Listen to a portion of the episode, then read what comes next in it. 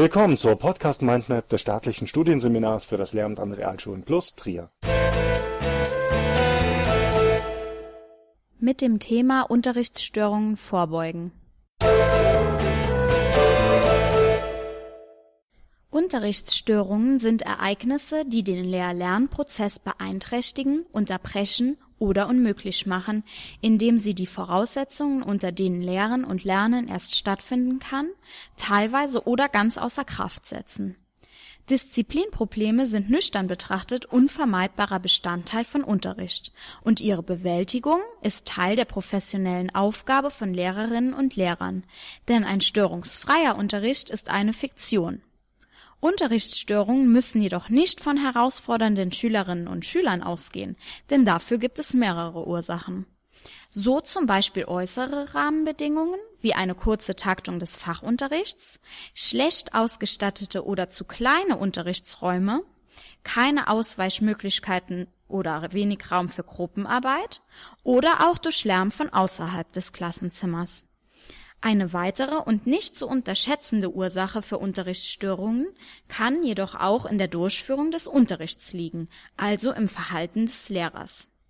Im Folgenden soll es nun also darum gehen, wie ich als Lehrperson den Unterricht gestalten und durchführen kann, damit sich möglichst wenige Unterrichtsstörungen ergeben. Ein vermeidbarer Unruheherd entsteht, wenn die Schülerinnen und Schüler nicht wissen, was in der anstehenden Stunde passieren wird. Ein Überblick über den geplanten Verlauf kann der Lerngruppe Sicherheit und Orientierung geben.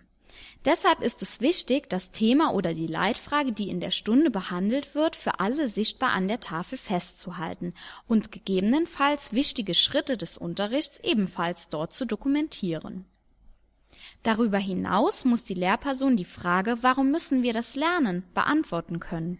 Die Frage ist in der Regel ernst gemeint, da die Schülerinnen und Schüler stets einen Sinn in ihrem eigenen Tun erkennen müssen und daher wichtig. Die Lerner haben ein Recht auf eine Antwort. Auch wenn sich nicht jeder Fachlerngegenstand mit Alltags- und Entwicklungsbezügen begründen lässt, sollte man auf das Argumentieren mit dem Lehrplan als Durchführungsgrund verzichten Je mehr Unruhe es in einer Lerngruppe gibt, desto wichtiger ist eine kompakte und klar gegliederte Stundenstruktur. Die Phasen, in denen Gruppenarbeit, Einzelarbeit, Lerngespräche oder Frontalunterricht stattfinden sollen, müssen zeitlich so bemessen sein, dass sie ihre jeweilige Funktion erfüllen können und für die Lerngruppe umsetzbar ist ein Wechsel zwischen Einzelarbeitsphasen und kooperativen Lernformen kann hierbei hilfreich sein.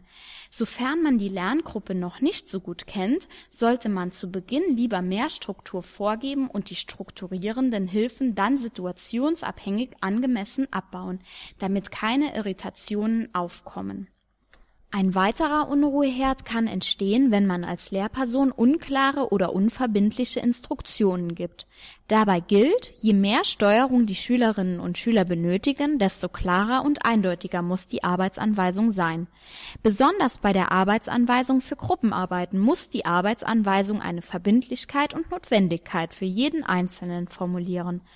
Die Instruktion muss aber auch Sicherheit geben. Kein Lerner darf Angst haben, dass er vorgeführt wird. In Bezug auf die Erarbeitung ist es somit auch von großer Bedeutsamkeit, dass die Lehrperson einsehen kann, dass an der Aufgabe gearbeitet wird.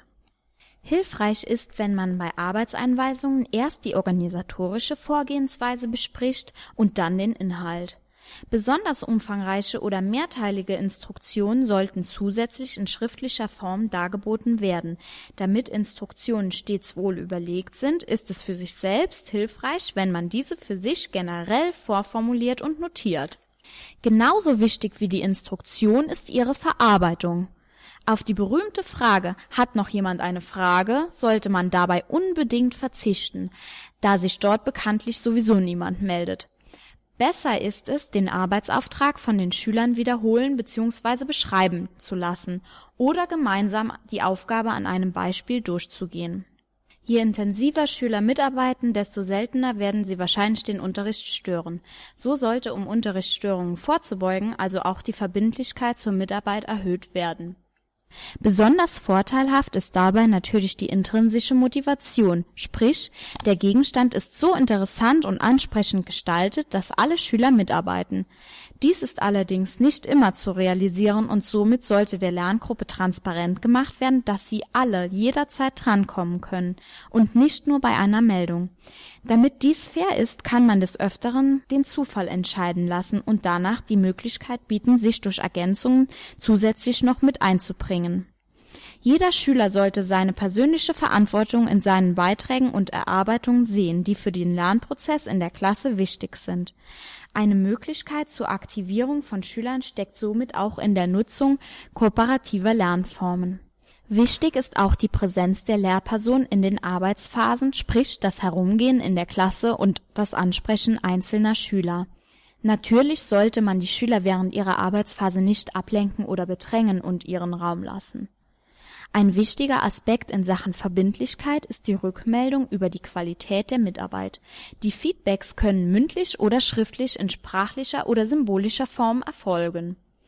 Dass viele Schüler ihre Lehrer, besonders die neuen, austesten, ist wohl allseits bekannt Darum ist es wichtig, ab der ersten Unterrichtsstunde entsprechend vor der Lerngruppe aufzutreten. Eine deutliche und klare Ansprache, Blickkontakt, ein sicherer Stand, Orientierung und Struktur können dabei helfen. Die Schüler müssen von Beginn an merken, dass es für sie Grenzen gibt. Außerdem sollten sie auch merken, dass man als Lehrperson Interesse an ihnen hat es gibt zwar kein Allgemeinrezept, aber wenn man diese Tipps beherzigt, kann man mit großer Sicherheit zumindest schon vielen Unterrichtsstörungen bereits im Vorfeld entgegenwirken, sodass diese erst gar nicht aufkommen. Literaturangaben. Ball, Engelkes, Pierre und Esmali, Sigrid, störungsarmer Unterricht in Pädagogik Januar 2012 Becker Georg, Lehrer lösen Konflikte 2008 Becker Steffi Ideen zur Gestaltung der ersten Wochen in meiner Klasse. In Pädagogik März 2012 Daschner Peter Regeln, Grenzen, Konsequenzen.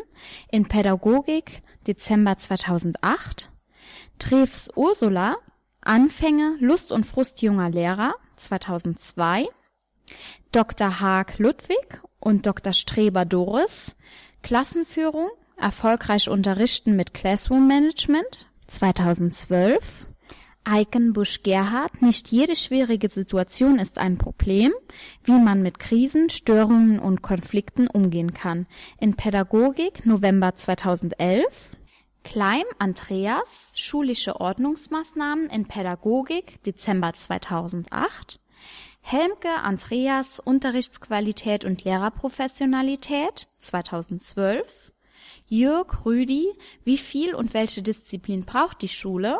Möglichkeiten, Wege und Versuchungen 2011 Keller Gustav Disziplinmanagement in der Schulklasse Unterrichtsstörungen vorbeugen, Unterrichtsstörungen bewältigen 2008 Kostka Michael und Köster Peter Kompetent unterrichten, ein Praxisbuch für das Referendariat 2005 Krebs Simone gar nicht erst in den Teufelskreis kommen, wie man im Unterricht auffälligem Schülerverhalten vorbeugen kann, in Pädagogik November 2011, Lohmann Gerd mit Schülern klarkommen 2007, ebenfalls Lohmann Gerd schwierige Schüler gewinnen in Pädagogik Februar 2009 und Segelken Eva Unterrichtsstörungen vorbeugen in Pädagogik Juli August 2008.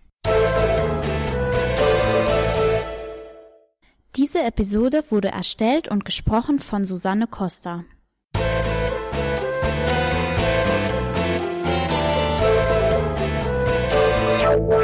Das war eine Folge der Podcast Mindmap Schule des staatlichen Studienseminars für das Lehramt an Realschulen plus Trier. Wenn Sie an weiteren Inhalten rund um das Themengebiet Schule interessiert sind, googeln Sie einfach Staatliches Studienseminar für das Lehramt an Realschulen plus Trier.